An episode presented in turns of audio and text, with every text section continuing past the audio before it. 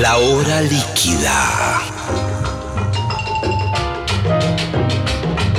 Palabras, historias, anécdotas, canciones destiladas a lo largo del tiempo. Un cóctel que se evapora, una hora que se escurre entre las manos. Mi nombre es Gillespie y les doy la bienvenida a La hora líquida. Buenas noches. ¿Cómo andan? ¿Qué tal? Tanto tiempo, hace una semana, el programa anterior y hoy otro programa. Y así es la vida, una cosa tras de otra. En este caso, qué mal que empecé. En este caso vamos a meternos en un mundo musical variopinto, no convencional. Lo digo con todas las letras. N, O. No convencional. Es el mundo de Florencia Ruiz. La tengo aquí al lado mío. ¿Coincidís en algo? Me acuerdo el disco de Ariel Minimal, ¿te acordás? Un día Sí. en el maravilloso mundo de Ariel Minimal se Sí. llamaba. Eh, mira, la verdad es que siempre tuve mi mundo, eh, como aparte de lo que ocurría en la vida real, desde que nací prácticamente, te digo, ¿viste? Ha sido los primeros recuerdos, ¿no? la, infancia. En el jardín o lo que sea, yo iba al jardín eh, Bomberitos de Villa Luzuriaga. eh, y recuerdo eso, ¿no? Como estar como... Siempre, claro, eh, era amiga y me gustaba mucho los chicos, las chicas, como jugar, pero tenía mi, mi planeta, ¿no? Que lo iba a visitar, me quedaba ahí un rato largo, ¿no? Y en ese momento inicial, tan chica, ¿en qué consistía? Me imagino que dibujos. No, no, dibujar nunca, no, ¿No? soy un desastre, no, no, no.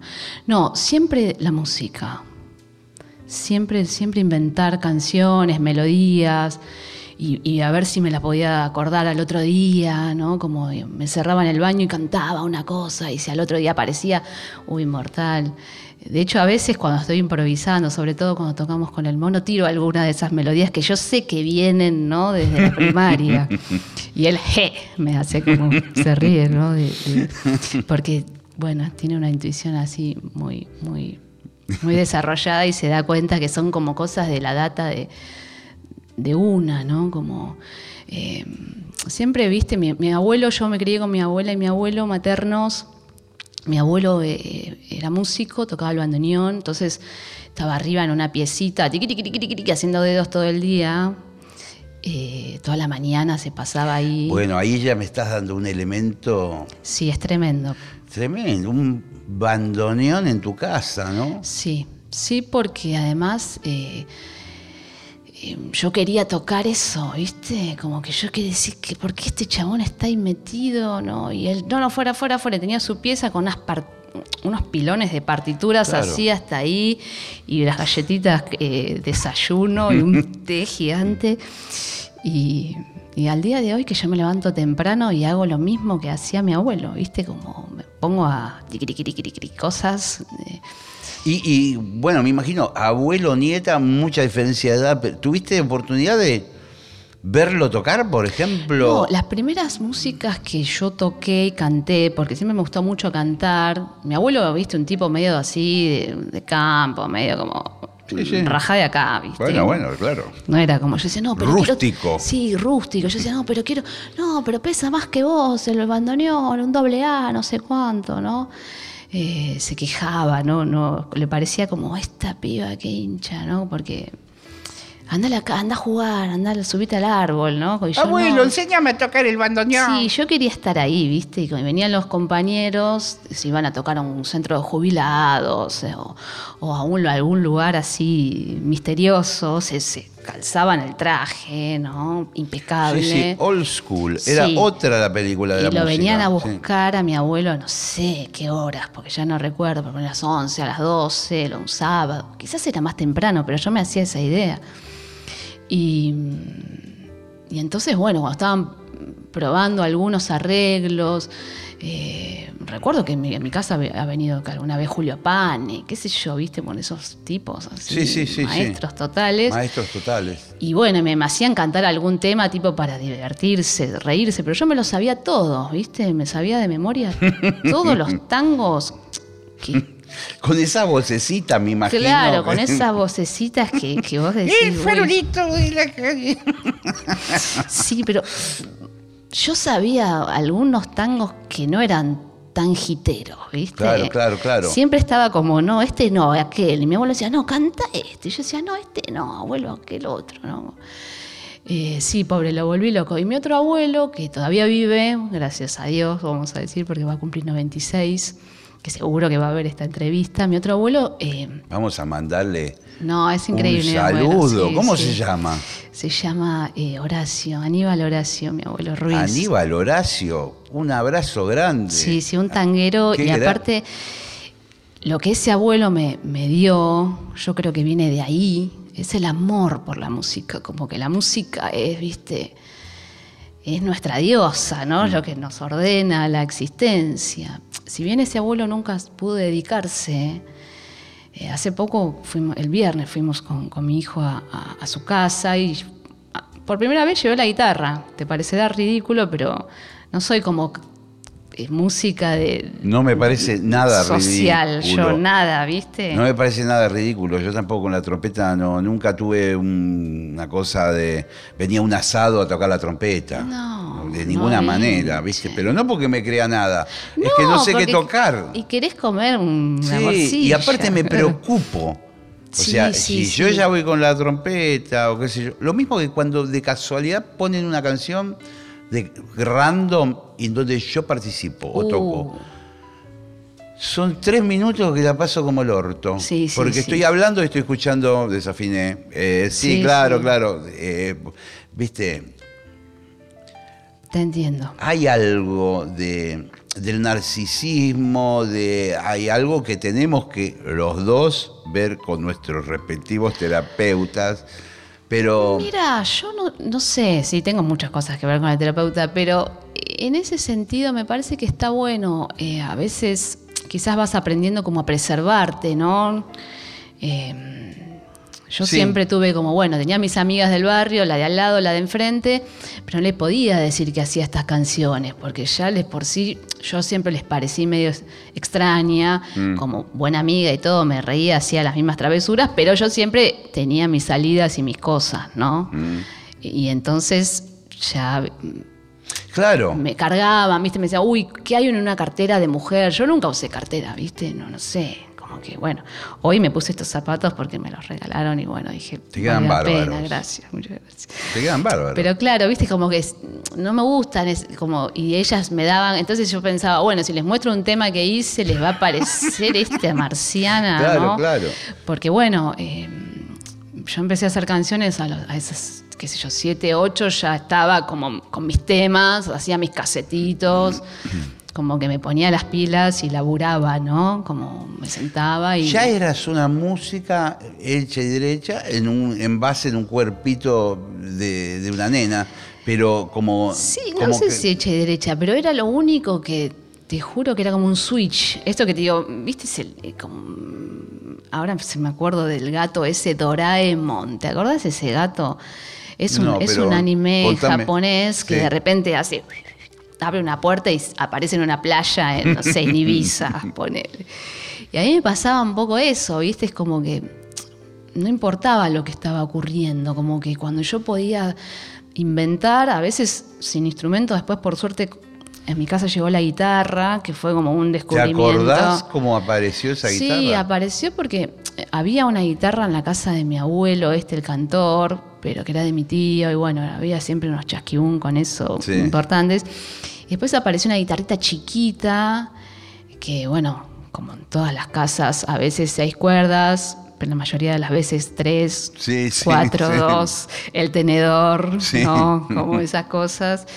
Y yo componía, tenía cuatro cuerdas, bueno, cuatro cuerdas.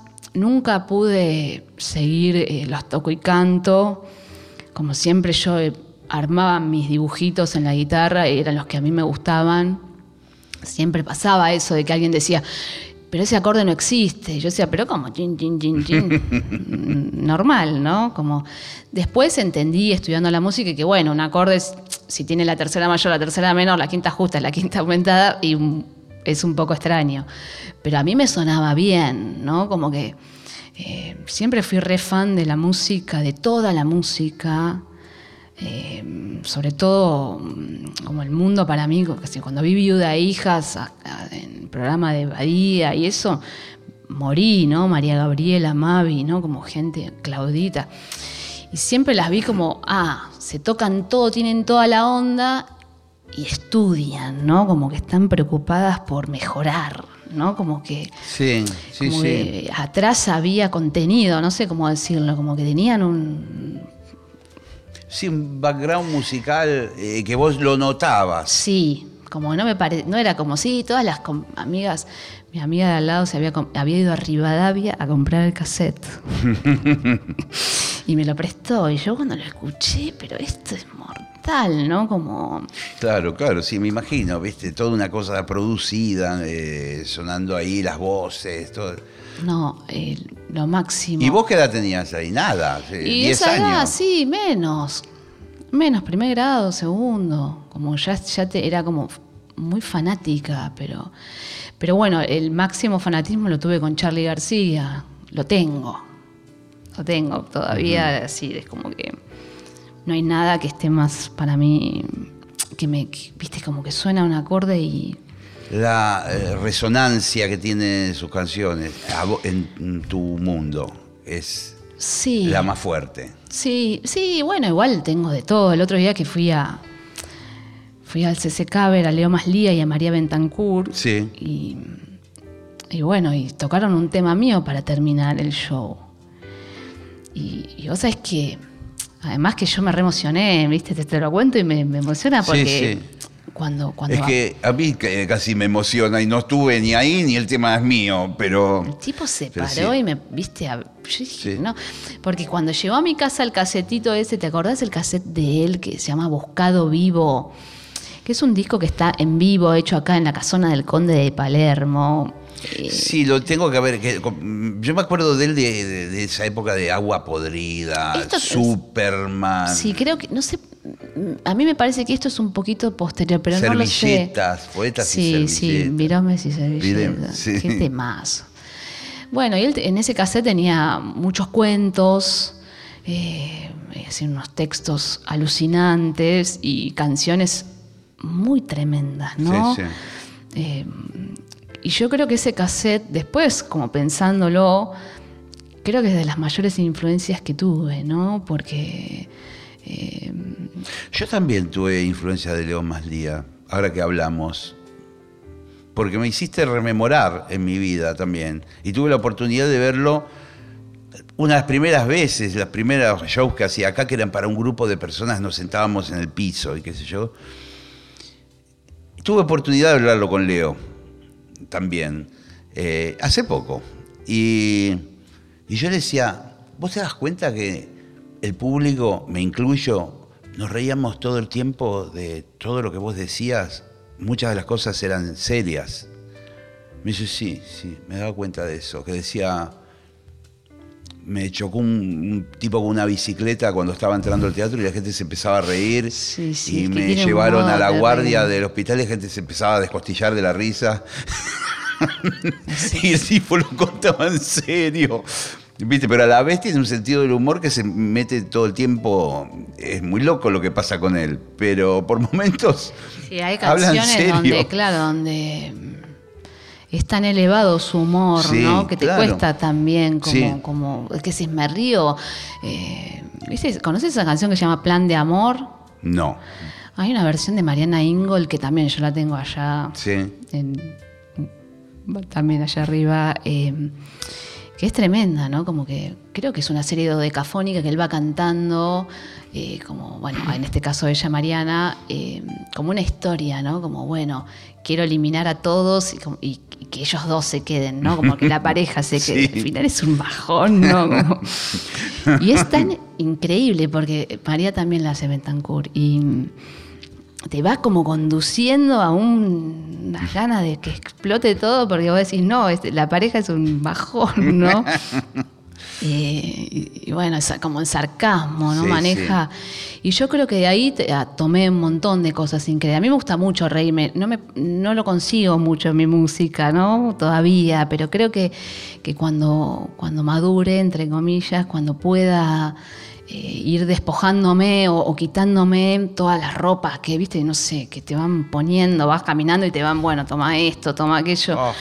Eh, cuando, cuando yo pueda liberarme un cacho, espero que sea en esta vida, eh, creo que voy a poder, ¿no? Como, como tener, de- de- poder mostrar de, de qué estoy hecha, ¿no? De qué madera estoy hecha. Por ahora me sigue ganando, eh, a pesar de que estoy en la lucha, me sigue ganando, qué sé yo, eh, la vida que me tocó vivir, la historia que, con la que tuve que, que- que batallar, y Sí. con alegrías y penas y todo, ¿no? Lo que sea. Eh, el año que me tocó, nacer, eh, ser mujer, no sé, latina, lo que fuere. Y bueno, y hacer esta música y, y seguir, ¿no? Porque eh, cuando yo empecé a estudiar en el conservatorio, yo empecé a estudiar en Morón, eh, en el conservatorio tenía la suerte de poder ir en bici, lo cual era cero peso, entonces no tenía conflicto con eso, ¿no? No es que necesitaba que alguien me dé, bueno, toma para el colectivo. Claro, claro. O como que ahí... Después volvías a comer a tu casa, cosas por el estilo. Sí, sí, sí. Iba, igual empecé con la secundaria, entonces salía de la escuela y iba, iba al conservatorio y fue un- lo mejor que me pasó, ¿viste? A veces a mí me da como cosa cuando la gente dice, no, el conservatorio es una cárcel. Para mí fue todo lo contrario, porque yo llegaba ahí en una pieza, en ese, en ese momento el conservatorio era una casita, ahora creo que, que fue como comprando, fue tipo anexando, ¿no? Edificios eh, muy a la, a la que te criaste, como bueno, dos cosas acá, Sí. una acá, no tiene explicación, o subdividiendo espacios que no da, pero bueno. Y, y en ese momento, claro, llegaba con la bici, la tirabas en el patio, no había, no había que atarla, nada. Y a- acá estaba tocando uno la trompeta, uno el clarinete, Sí. el otro, o uno tocaba la guitarra en el patio, estudiando.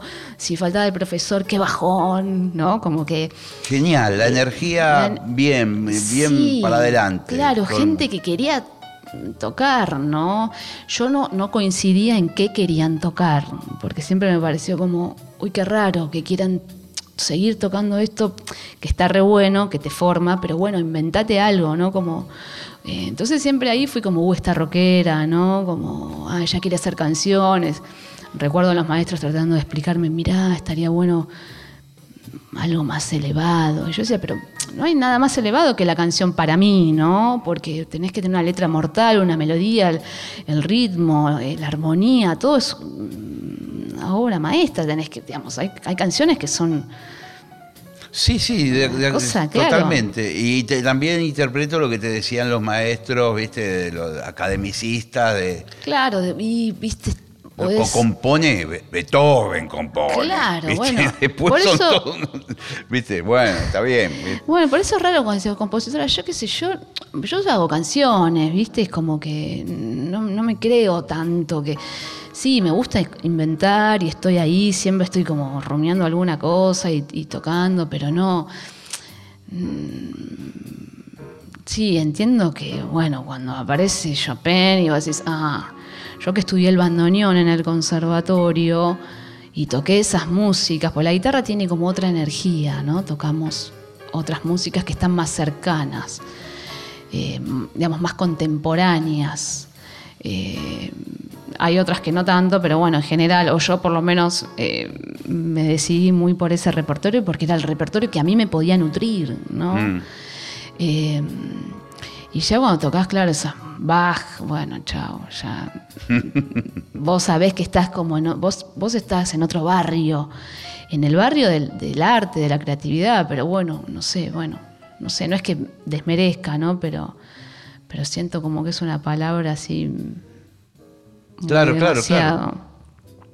Y, y en algún momento empezaste a mostrar lo que vos hacías a alguien cercano, a- en un show del colegio. No, no, tenía una amiga eh, que a su vez tenía una vecina que era súper fan de la música, le encantaba, y cuando mi amiga cumplió los 15, eh, esta otra vecina se, se sintió mal, se descompuso y se fue a acostar a la pieza. Y, y tenía la guitarra ahí y yo le dije, no, yo hago canciones, mostrame una canción. Yo le dije, no, no, porque... Dale, mostrame una canción. Le mostré la canción y ella me dijo, wow, está increíble tu canción. ¿no? Fue la primera persona que La escuchó. primera persona, sí, sí, sí, sí. Después, se fu- por esas cosas de la vida, quedó embarazada a los 18 y se fueron a vivir a Miami. Y no la vi nunca más, pero dos por tres, eh, en una época más de Facebook, me escribió, ¿no? Como, uy, Flor, nunca me voy a olvidar de esa situación, ¿no? Como, y sí, yo también, la verdad que la tengo muy presente porque fue como, Ah, una chica que ella era muy fanática de Fito, muy fanática, pero muy fanática. Era en la época de esa época, no sé, no sé qué discos tenía Fito. Todavía no estaba el amor después del amor, pero bueno, viste, era como ah, Sí, un está. Fito muy, muy, muy tremendo, ¿no? Muy Sí, sí, sí. canciones muy inspirado muy de esa inspirado, época. Son- muy son inspirado. los- esos primeros giros, todos esos discos. Sí, todos, todo, bueno, no sé, Fito me parece también muy grande, muy capo. Y bueno, y entonces... Pero bueno, pasar de esa habitación, de esa intimidad con tu amiga, a empezar a mostrarte como, bueno, yo soy Y se me, hizo, sí, se me te- hizo difícil, se me hizo difícil. En el conservatorio intenté, mi maestro de guitarra siempre fue muy bueno, Eduardo Percosi, también le mandamos un cariño porque eh, las personas que más me, me cuidó, me quiso un montón, me quiere un montón yo también, y me ayudó, viste, me, me acompañaba un montón en eso, de no abandones el conservatorio, porque yo necesitaba terminarlo para laburar. Es decir, para mí fuera como todas mis amigas, estas que te cuento, fueron a atender mm, el teléfono a remisería, la otra vendía la bandina Sí, sí. eh, suelta. Y yo estaba en una escuela. Y la escuela me hizo, me dio todo a mí. Porque primero me tenía que levantar a las 4 de la mañana, empecé laburando en la escuela de la Mercedes-Benz, queda allá en Ruta 3 en el kilómetro 43 y medio. Sí, ¿Eso qué es? ¿Casanova? No, ¿Qué eso es Virrey del Pino. Eh, Antes había laburado en otra escuela, pero mi tío me obligó a renunciar. Mm. Pues me dijo, esta escuela no, como es de más too much. Era como muy profundo todo. Y entonces eh, me fui a la de la Mercedes-Benz y, y el patio era el campo, ¿viste? Había una vaca. Dando clases dando de música. de música. Yo no sabía, nunca supe eh, sapo cancionero, no sé cómo decirlo. Claro, claro, sí, sí. Y los pibes venían con una data que, es, profe, ¿sabés este tema? Y tocaba, y yo decía, me muere, sí, me, me- me emocionaba la situación, ¿no? De un pibito rasgueando la chacarera así, que vos decís, pero pibe, ¿de dónde? ¿Cómo? O los que sacaban, no sé, sí, cuquena, ¿cómo puede ser estos pibes, no? Y ahí aprendí un montón, ¿no? Sobre todo... eh, a vencer la timidez, ¿no? Como, como tenía que estar ahí, que si yo tenía Claro. 18, 19, Hola, bu- buen claro. Mm. día, eh, no sé qué, voy, voy a hablar de... Claro, te tuviste que curtir ahí en esa... Sí, sí, aprender a guitarrear canciones de nuestro rock, que era lo que, desde donde yo podía, ¿no? Conmover un cacho a la gente, porque eh, era otra época, era una época, te puedo decir, muy divertida. Donde Vos eras muy mucho. jovencita, además. Sí, sí, sí, sí, antes de los 20, 18, Claro. 19, sí, sí, sí. Y los pibes parecían más grandes que yo. Yo siempre tuve el pelo medio blanco, pero la piel, ¿no? Porque los Claro. varones trabajaban todos. Las pibas no, pero los varones todos. En la verdulería, ya. Me acuerdo de ir caminando así por la ruta de profe, iban, viste, en un carro, ¿no? Como. Claro, claro. Sí, sí, esa época no quiero hablar mucho porque siempre ese tema me, me- me pega, Sí, ¿viste? sí, me emociona sí, claro. porque, porque parece que, bueno, vos vas ahí, enseñás, pero yo, fue todo, yo fui que, ¿viste? Agarré- abrí la bolsa y metí, metí claro, como claro. es- esta data, la otra. Y sobre todo conocer el conurbano profundo, ¿no? Que, que yo no conocía, porque si bien yo soy de Aedo, La Matanza, no sé qué sé yo, es- es- toda esa zona, San Justo, Morón, Sí. eh, no es lo mismo. No, no. No claro. es lo mismo. Entonces una lluvia o lo que fuere, como entrar en la, en la labor social para mi música fue determinante, ¿no? Determinante. Muchas de mis canciones hablan de situaciones. Lo que pasa es que no tengo la capacidad para que sea algo notorio, ¿no? Como, no sé, se me ocurre nombrarte a Teresa Parodi, ¿no? Que tiene esa, esa pluma que la tipa va relatando Sí, una sí. inundación que vos decís, Claro, uy, claro. le dijo tal a tal, no se va nombrando los personajes y te va llevando a un- una película alucinante. A mí no me sale, yo quizás, no sé, mi primer disco hizo un tema llamado Revolver, yo me imaginaba como el país que alguien lo estaba revolviendo así, ¿no? Como, bueno, ¿quién es que manda esta inundación en un lugar donde ya no da para más? ¿No? Como, bueno, y- pero bueno, lo tengo como... Claro, claro, pero a, a su vez estéticamente o seguramente... Claro, el- no, no, no, no me sale el lenguaje popular. me encantaría, me encantaría porque sería bueno. Villavicencio, ¿te acordás, Sí. Carlos Villavicencio? Siempre me decía, tenés que hacer, eh, como explicar cada una de las canciones, ¿no? Como de qué va, de qué habla, por qué, porque bueno, él se volvía loco de que... Pero bueno, yo eso sí lo creo que es algo de- del hermetismo, de bueno, de tener que estar como ocultando lo que haces, ¿viste? O eh, al día de hoy todavía me pasa, ¿viste? Que voy a algún lugar y. el otro día le contaba a un amigo que, que veníamos con mi hijo en el auto, ya hace unos años, y escuchando Spotify, no soy muy de, de Spotify, perdón, pero es así. Y esas cosas random. Veníamos escuchando un disco de Axel Krieger, nada que ver. Mm. Y, y apareció un tema mío. Y me dijo, uy, mamá. Y yo le dije, sí, lo miré así por el espejo. Y ahí entendí, ¿viste? Y mirá que no veníamos escuchando los parchís. no, Tampoco. no. Pero bueno, a veces eh, no te das cuenta, ¿no? Es como la música es un espejo, ¿no? De algo que, que, que está allá atrás, oculto, ¿no? Y que vos decís, bueno, ¿por qué? Eh, no sé. ¿De dónde viene? ¿no? Mi abuelo siempre me contaba, mi abuelo que, que tocaba el bandoneón siempre me contaba, no, mi abuela se iba allá al fondo, en el gallinero, a tocar la guitarra y no quería que nadie la molestara.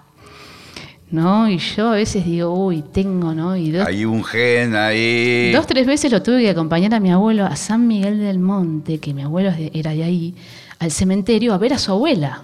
Claro. Imagínate, hace 80.000 años de todo esto. Y mi abuelo no, y le agradecía toda esa situación. Y yo veía el triángulo, ¿no? Con mi abuelito que había que llevarlo hasta ahí en el auto. Eh, la época, ¿te acordás del H1N1? Que no podías como comer con nada. Y era todo extrañísimo, ¿no? Queríamos eh, ir a una parrilla de esas de ahí de la ruta y no, no, no se puede entrar. Mm, ¿Qué era en la pandemia eso? no, no, ¿qué es previo, H1N1? la, la gripe, la gripe esta Ah, H1N1, ah. bueno, era todo un mambo, bueno. Sí, claro. Sí, sí, bueno, fuimos un par de veces al cementerio, esas las salidas con mi abuelo, a ver a su abuela, ¿no? Y él siempre me contaba, no, porque ella se iba al fondo y tiqui, tiqui, ¿no? y bueno, yo también creo que, viste, no sé de dónde viene todo ese mundo del, del silencio y de la música y concentrada, ¿no? Y, y la música como algo muy íntimo, ¿no? Como una cosa Sí. tuya y, viste, que a veces es complejo socializarlo. Que es ¿no? complejo socializarlo, eso. Porque cuando viene la audiencia, están las personas que te vinieron a ver.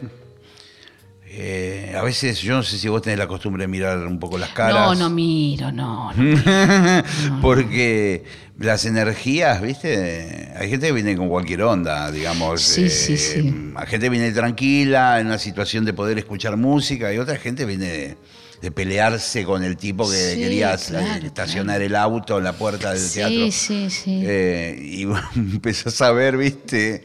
O los celulares, ¿viste? Qué sé yo, que empiezan a hablar con otro. Bueno, o, o una vez que toqué con, A ver. Una vez que fuimos con Ale Franova a tocar a Mar del Plata, yo estaba recién embarazada, recién, recién de semanas, y él se pasó de acá hasta Mar del Plata hablándome de lo duro que había sido el parto de su mujer. Yo no le había dicho que estaba embarazada. Yo, bueno, Eh, no sabés cómo gritaba. ¿Por qué no le dijiste? Y porque bueno, bueno, me había enterado hacía dos días. Está bien, está bien. Prácticamente que lo dije cuando estaba así. Así Claro, que imagínate, claro, no soy bueno, muy, bueno. muy dicharachera. Pero digo, estando hablando una charla tan larga eh, Sí. en un momento No, aparte "Te quiero decir algo, estoy No, embarazada. no, increíble porque se pasó todo el viaje hablando Sí, de. sí. No sabés, Nati, cómo Nunca escuché a alguna persona gritar así, tener ese dolor. Yo, bueno, vale, está bien. Bueno, sí. Bueno, llegamos a tocar, enchufamos todo, qué sé yo, y le suena el teléfono. Y él mientras tocaba, no, es que estoy tocando con Flor en en Mar del Plata, está buenísimo el lugar. Pero cortá. Bueno. Eh, sí, a veces le suena al público el celular y otras veces le suena a los músicos. Contame de, bueno, recién lo mencionabas a Ale Franov, qué, qué genio que es. Y, Sí, y es hace un rato mencionaste al mono, que es el mono Fontana, con el cual también tocas. ¿Qué, qué, qué te aportan ellos o cómo se arma esa simbiosis? Eh, si, lo- si- si se puede explicar en palabras. Bueno, yo eh, siempre fui muy fan del mono porque me interesaba. ¿Qué está haciendo? ¿Viste? Como veía en la tele tocar Espineta y. No entiendo, ¿viste? Como que pareciera que yo tengo más como escuela Espineta y no. No, ahora sí, porque yo soy una señora de las cuatro décadas. Pero, y bueno, fui estudiando y fui aprendiendo y además de la mano del mono eh, entendí un montón de cosas, ¿no? Porque aparte me, me resulta siempre como difícil, eh, eh, no quiero saber, no sé cómo decirte, como yo no quiero saber la cocina de tal o de tal, yo quiero escuchar la música y Sí. me quiero crear mi propia historia, ¿viste? Sí, Y dice, sí. Ay, ¿querés conocer? No, no quiero conocer a nadie yo. eh, de- con los años tuve que conocer eh, obligada, obligada pero... eh, entonces, bueno, siempre estaba como pendiente de qué es lo que el tipo estaba tocando, ¿no? Y me acuerdo cuando llegó el disco Peluzón of Milk a mi casa, que lo trajo a mi hermano mayor, que era más espinetiano, digamos. Y yo dije, no, pero estos teclados, ese tema bomba azul, no lo podía creer. Mi hermano no me prestaba el disco, entonces tenía que esperar que el chabón se fuera a alguna actividad para poder ponerlo. Qué jodido Sí. tu hermano también. No, Bueno. no era jodido, sino que bueno, es, es, es esa lucha de poderes, Sí, no sí. tengo esto y que vos lo querés, ¿no? Nos llevamos menos de un año, entonces ahí, ahí siempre hay, hay cosas. Y ahí, ahí est- mm, decías, este marciano, ¿de dónde salió tocando esas cosas con el teclado? Sí, te juro que yo pensaba, no, eh, ¿cómo puede ser, no? Como no puedo creer el planeta que tiene, es como que tenía como fascinación. Y mm, esto es también, yo estaría en primer año de la escuela, algo así. Y, mm, y un año, cuando sacamos el disco, un disco que toca Hugo, Fatoruso, toca Morellenbaum, como que fue un disco que, produjo Villavicencio y que me ayudó, entre comillas, a conocer un montón de músicos y músicas que yo admiraba, ¿no? Y Sí. que, eh, que, bueno, ya el, capítulo mm, Hugo Fatoruso, digamos, la página en, la historia de mi vida es tremenda, ¿no? Porque, bueno, Hugo Fatoruso, no sé. Eh, pero bueno, eh, el mono se enteró de ese disco antes de que saliera y fuimos a tocar en un evento ridiculísimo. Cada uno con su proyecto, o ya en no, plan era, dúo. eh, no, era un- una especie de impro que estaba Alan Curtis, Ah. estaba Fernando Kabusaki, nos llamó Kabusaki. Eh, una, una cosa que, bueno, realmente es insólita, que era para juntar plata para Japón. Imagínate qué plata. Si- Sí, que aparte. 30 centavos. Sí. Pero no quiero, no quiero hablar de eso porque. a- a cambiar nuestro dinero No, a, no, a tremendo, yen, tremendo. que No, es el de allá. Sí, sí, sí, sí, es terrible. Y bueno, quedamos como. Él me dijo, uy, mortal tu música, Florencia, yo, uy, qué sé yo, me daba cosa, Mono Fontana, ¿no? Como no. Y cuando, Bueno, pero a la vez era una ventana ahí que se abría. Sí, pero viste, siempre, a mí, yo no quería como, dale, viste, como, no, no me gusta, no, me siento mal, después no duermo, no me gusta, ¿entendés? Es como que Sí. tiene que ser algo que se da naturalmente. No te digo, uy, voy a caminando por la calle y me encontré 50 pesos. No, no, sino como que algo que vos decís, ah, lógico, estoy acá sentada, está bien. Y bueno, me llamaron para.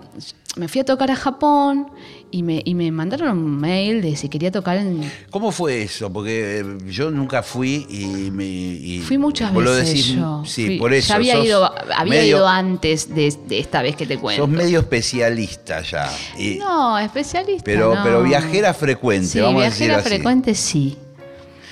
Sí. Yo nunca fui. Para mí, vos decís, fui a Japón y como. Para mí se va- vas a un planeta. No, pero ¿sabes por qué te lo comentaba? Porque yo estaba en Japón, en una casa alucinante que me prestaban, de mil metros cuadrados en el centro de Tokio.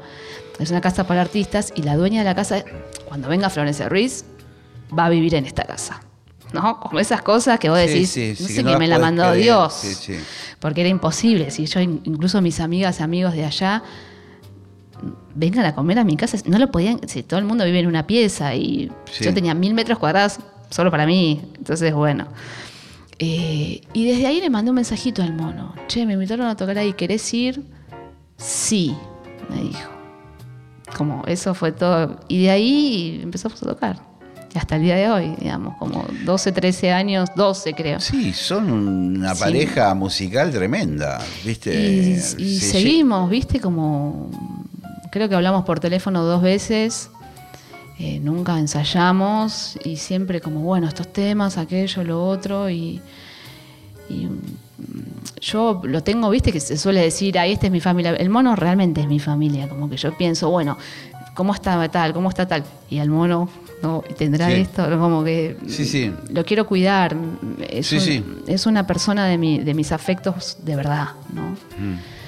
Y, y me siento muy honrada porque mm, si bien todo es en silencio, eh, aprendí un montón, porque primero para salir a tocar en vivo tengo que estar a la altura de, de esa persona, ¿no? Y, y él dice, no, de- esto lo vamos a hacer todo improvisado. Y yo digo, uy, Claro, es genial, ¿no? Porque aparecen ahí eh, como mm, pe- pequeños desafíos, ¿no? De, de- sí, es un súper desafío. Para mí sí, porque yo no soy buena instrumentista, ¿viste? Yo estudié la carrera, tengo el título buenísimo, soy profesora de guitarra mortal, pero a mí no me interesa tocar bien y yo quiero inventar cosas, ¿viste? Claro, claro. Entonces yo salgo a buscar la inspiración leyendo, en la calle, mirando, andando en la bici. No soy muy de, bueno, voy a escuchar 20 discos de ska y entonces hago un disco de ska. No, no, yo no soy muy curiosa con la música, ¿viste? Para nada. Y por otro lado me encanta todo. Si me pongo a escuchar mm, algo, Sí. me encanta. No, no, no. Eh, entonces siempre sé que tengo un show con él y bueno, hay que estudiar, ¿no? Hay que estudiar cosas para estar alerta. Como tengo que trabajar sobre todo las antenas. Sí, sí, porque además él tiene un universo tan inabarcable en un punto que cuando empieza a desplegar toda su arte, por ahí para los oyentes que no conocen tanto al Mono Fontana en la cocina, digamos, eh, puedo contar alguna anécdota también de cuando grabó conmigo en temas míos. Él vino al estudio y solo tenía que poner los teclados. Ya habíamos grabado, eh, estaba la batería, bajo, toda una situación. Empezó a pedir que sa- sacáramos todo, ¿viste? Que le, ba- le bajáramos los volúmenes de prácticamente todos los instrumentos, ¿viste? Sí. Y, y empezó unas pequeñas cositas que grababa en un canal. Eh, y nosotros expectantes con el técnico. de- Detalles, dice Sí, él, ¿no? Detalles. Con el técnico de grabación expectantes. Yo igual lo conocía porque tomé clases con él, todo, pero digo, a ver Si a vos qué- te dice Marcelo. Si a mí me dice Marcelo, sí. Que parece que fuera un compañero mío de la Pará, primaria. Y, y Quique Sinesi, que son Sí, amigos de los sí. 14, 13 años, dice, Flor, ¿fuiste a lo de Enrique? Yo al principio, ah, después, perdón, perdón que te interrumpí, pero bueno. No, lo loco es, es- es que era esos pequeños detalles. Después, al final, él fue grabando una capa arriba de otra, con distintos timbres y qué sé yo. Eh, Sí. Y yo me mir- miraba al técnico y decía, mirá lo que está armando este hijo de puta, qué genial. Está haciendo como una especie de orquesta sinfónica, demente, porque había instrumentos muy electrónicos además mezclados, eh, de pequeños trazos, como si vos le das una tela gigante y el chabón hace una raya roja, después una negra acá de este costado, y después, y después ves toda una, no sé, una ciudad, termina construyendo así. Eh, y él se quedó en la mezcla, porque yo le dije, bueno, mono, había estado todo el día grabando, era la noche tarde, yo lo iba a llevar con el auto a la casa. Y me dice, no, no, vamos a mezclarlo, porque yo no me voy sin, si no se mezcla, ¿viste? Como, como que hubo que mezclarlo con él y él escuchó eh, cómo estaban los planos de todas esas miles de pinceladas de cosas distintas y aprobó y listo. Bueno, dijimos, está bien, ya está, ya lo mezclamos, no, no, no lo vamos a tocar más. Eh, se fue tranquilo. Pero era verdad, porque por ahí nos lo dejaba a nosotros. y empezamos a decir, no subiste que esta frasita que garpadora y la otra no sé qué, y se le desbalanceaba todo. No, no, no, claro, sí hace un edificio el chabón, te hace un edificio. Sí, es una persona muy especial, ¿no? A veces decís tal especial, no, no, él es una persona muy especial. Muy especial, sí muy especial y, y bueno, y, yo me siento, viste, como muchas veces, viste, la gente tiene sus opiniones de, sobre todo, ¿no? Sí, claro. Pero yo soy recana, viste, con eso, como que, como que, bueno, hmm. no sé cómo decirlo, ¿no? Como que eh, yo creo que lo más importante también de que, ocurrió conmigo fue que mm, como que él siempre, ¿no? Como alentó la, libertad, ¿no? De voces. Ahora que hice un disco que lo toqué yo sola, todo. Y él fue el primero que lo escuchó. Pues lo hice en pandemia, ¿no? Si lo hubiese tocado con él hubiera sido otro disco. Yo creo que mejor, pero no se podía. Mm, sí, totalmente. Entonces, eh, imagínate que yo toqué todos los teclados. Yo toco con, tipo Ozzy Osbourne, así. No, sé tocar nada.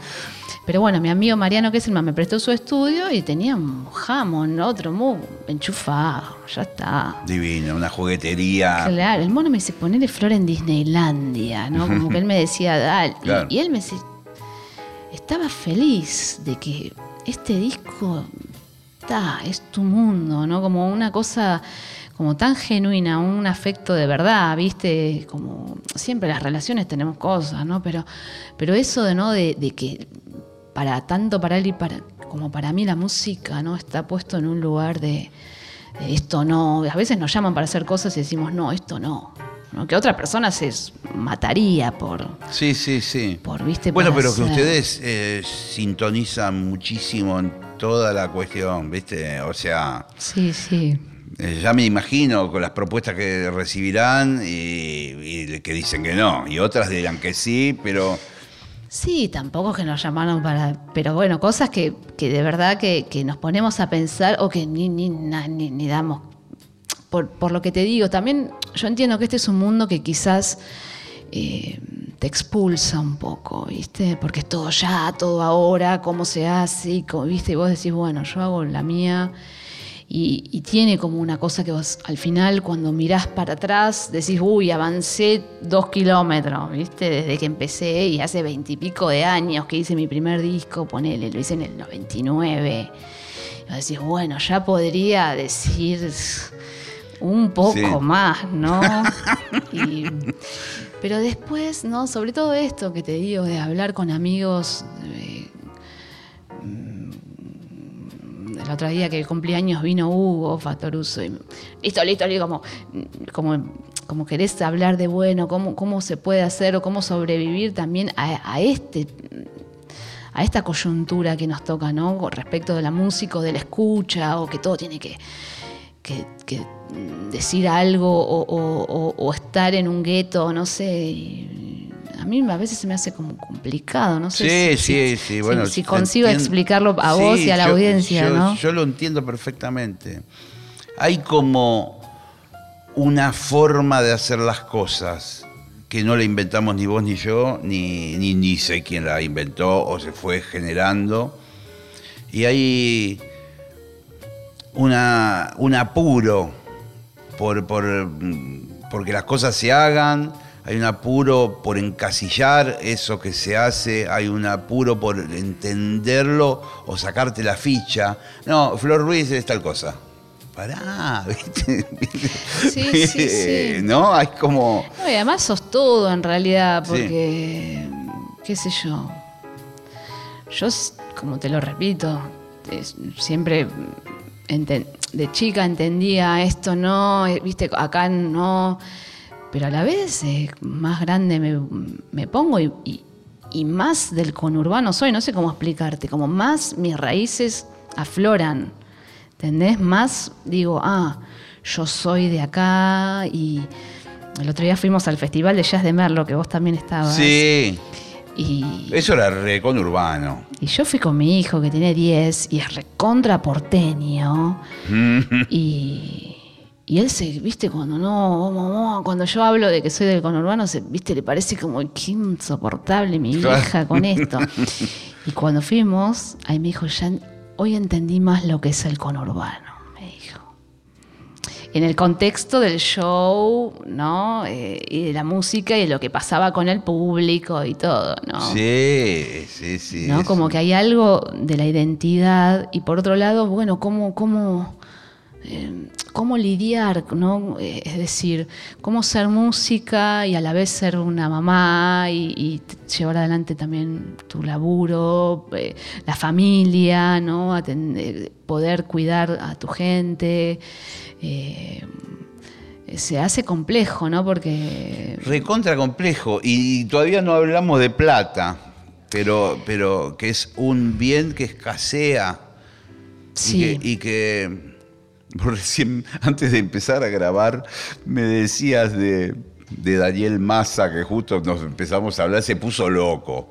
Fue genial. Me agarró un ataque de risa porque. porque pero es cierto que es, es todo. Tenés que tener una paciencia para que te garpen, nadie te paga. Esto como. eh, y uno también tiene que vivir. Sí, ¿viste? sí, de sí, esto. sí, sí, es complicado. No, lo que pasa es que no, esto ahora va el papel, lo tiene que sellar no sé quién, y de, pero yo ya toqué, ¿viste? Y Ya ni hablar toqué. cuando das clases, yo que doy clases y digo, pero bueno, ya los cursos ya se dieron, digamos. ¿Cómo Claro. hacemos? Sí, eh, creo que, que eh, la paciencia, eh, viste, es un árbol que hay que regarlo todos los días y que es necesario, fundamental, porque si no te hundís, ¿no? Te hundís porque no, no, no podés, no podés como... Yo a la, a la música no le pido dinero. Eso lo tuve claro siempre, ¿no? Como, bueno, no. Pero no porque no ensuciaré mi música con el dinero, sino que me alivianó ese hecho. A mí me pasa lo mismo. Claro, ¿eh? me aliviana. Pero a la radio sí le pido dinero. Bueno, por bueno, eso. ponele, o sea, Exacto. algún trabajo Exacto. tengo que hacer. Exacto. Yo igual, yo hago trabajos, de, sobre todo docentes. Eh, ahora, por suerte, pedí algunas cosas pa- para afuera, de arreglar o de producir, qué sé yo. Siempre me llaman a mí y lo hago en mi estilo. No es que, ay, te voy a copiar como hace la canción Sí, Talía. sí, ponele. que no sé qué es, pero bueno, ponele algo así. Eh, no, eh, y entonces, bueno, pienso, bueno, uy, o, o puedo dar algunas clases para afuera y bueno, te lo pagan en dólares. Bueno, empiezan a pasar algunas cosas un poco más eh, Sí. dulces o cariñosas, Sí, no sé cómo decirlo.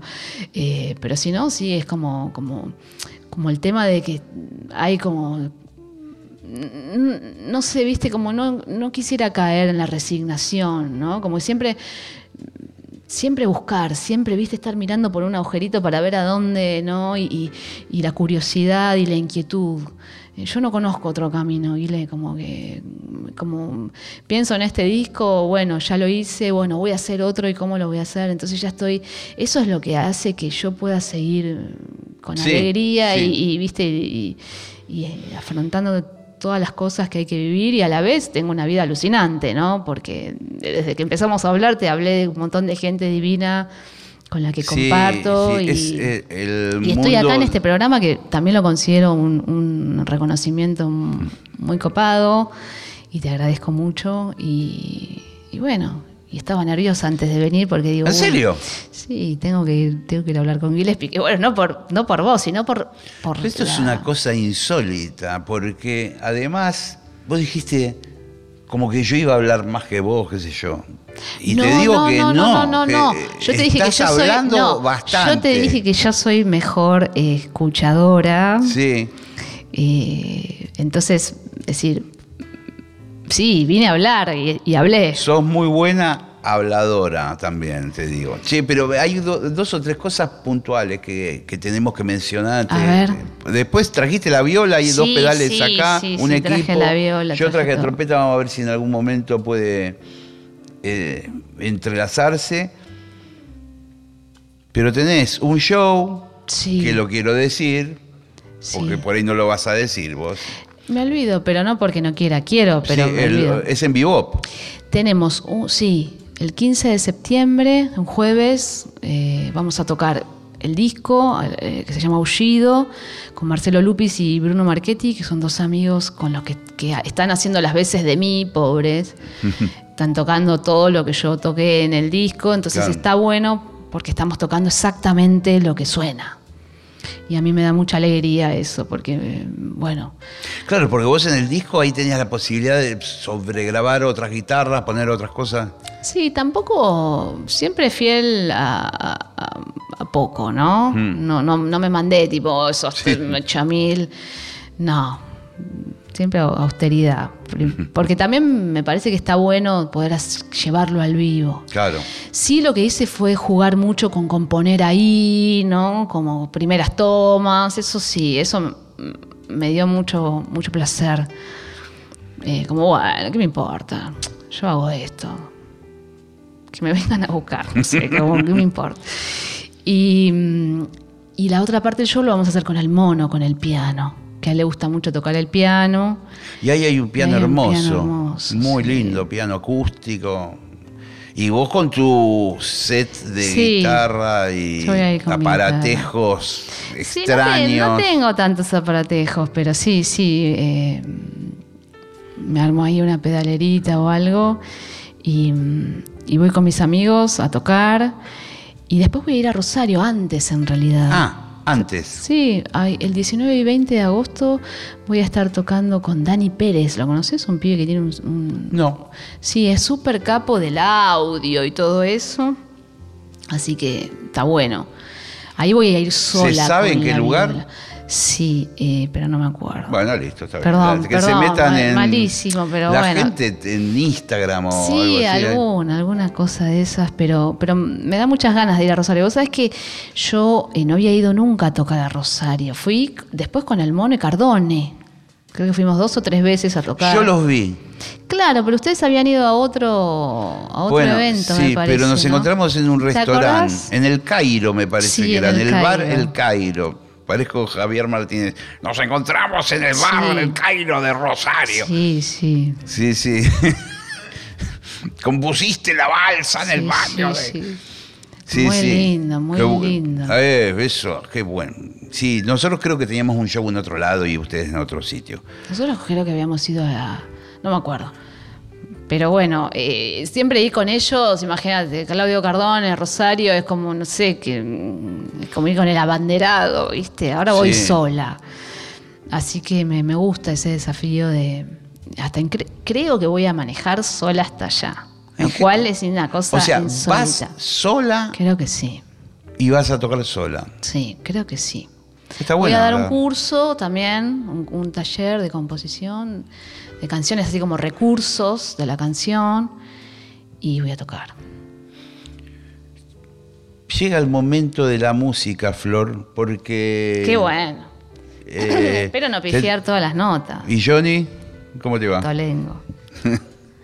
Este, bueno, mientras prepara su guitarra, eh, Flor Ruiz, les recuerdo que va a estar en Rosario un par de días. En 19 y 20 de agosto, bueno, concurso con este concierto.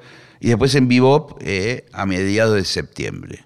Eh, no sé, voy a tocar este tema. eh, se llama Bienvenide a irte. como yo venía pensando, no, no en ay, soltá, viste, que la gente se tatúa, no, igual todo con todo respeto, ¿no? No, sino como, bueno, ya, viste, hay cosas que ya está, gracias, mortal, porque me ayudaste. Sí, pero porque- andate. Pero andate, porque ya, ya está. Bueno, y de eso se trata este tema, lo venía como pensando y llegué al estudio y dije, dale. Y eso es lo que se escucha en el disco. Después le, le, le grabé unos coritos que pa, pa, pa, pa, pa, pero bueno.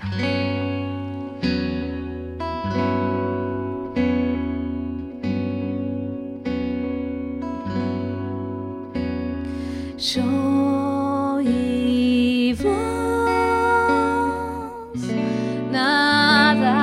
sol,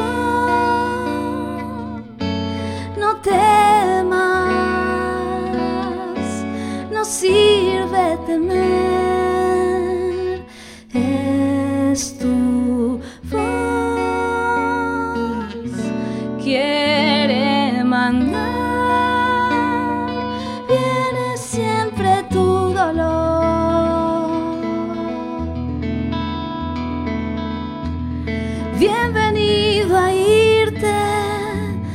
es lo mejor que yo te puedo dar.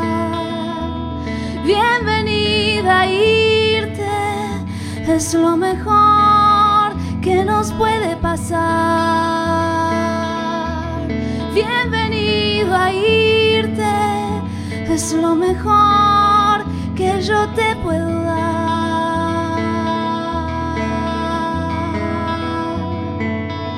Es lo mejor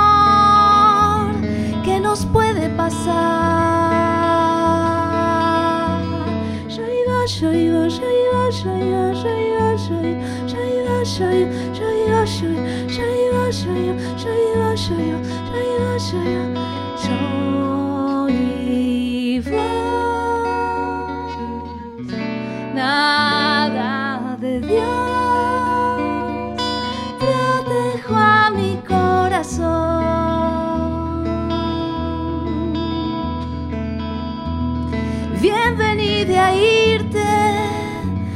Es lo mejor que nos puede pasar.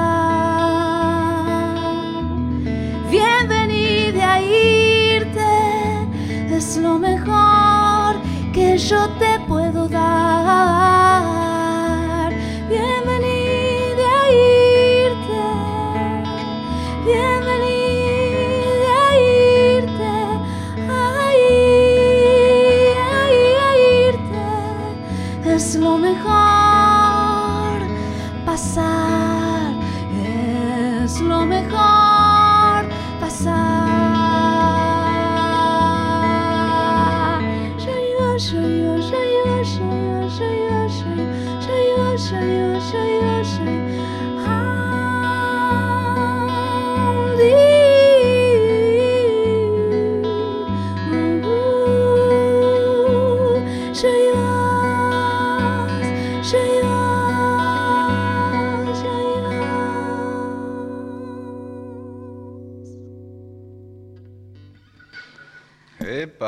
Epa, epa, epa, epa. Muchas gracias. Muchas gracias. No me atreví a tocar. Y porque, está medio eh, encerrona, no, eso es un campo minado. Encima me mí. rompí una uña y este me pifió, me pifió un arpegio. Te lo tengo que decir.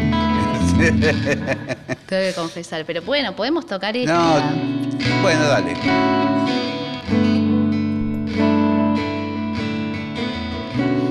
Decir, yo no sé qué tonos son.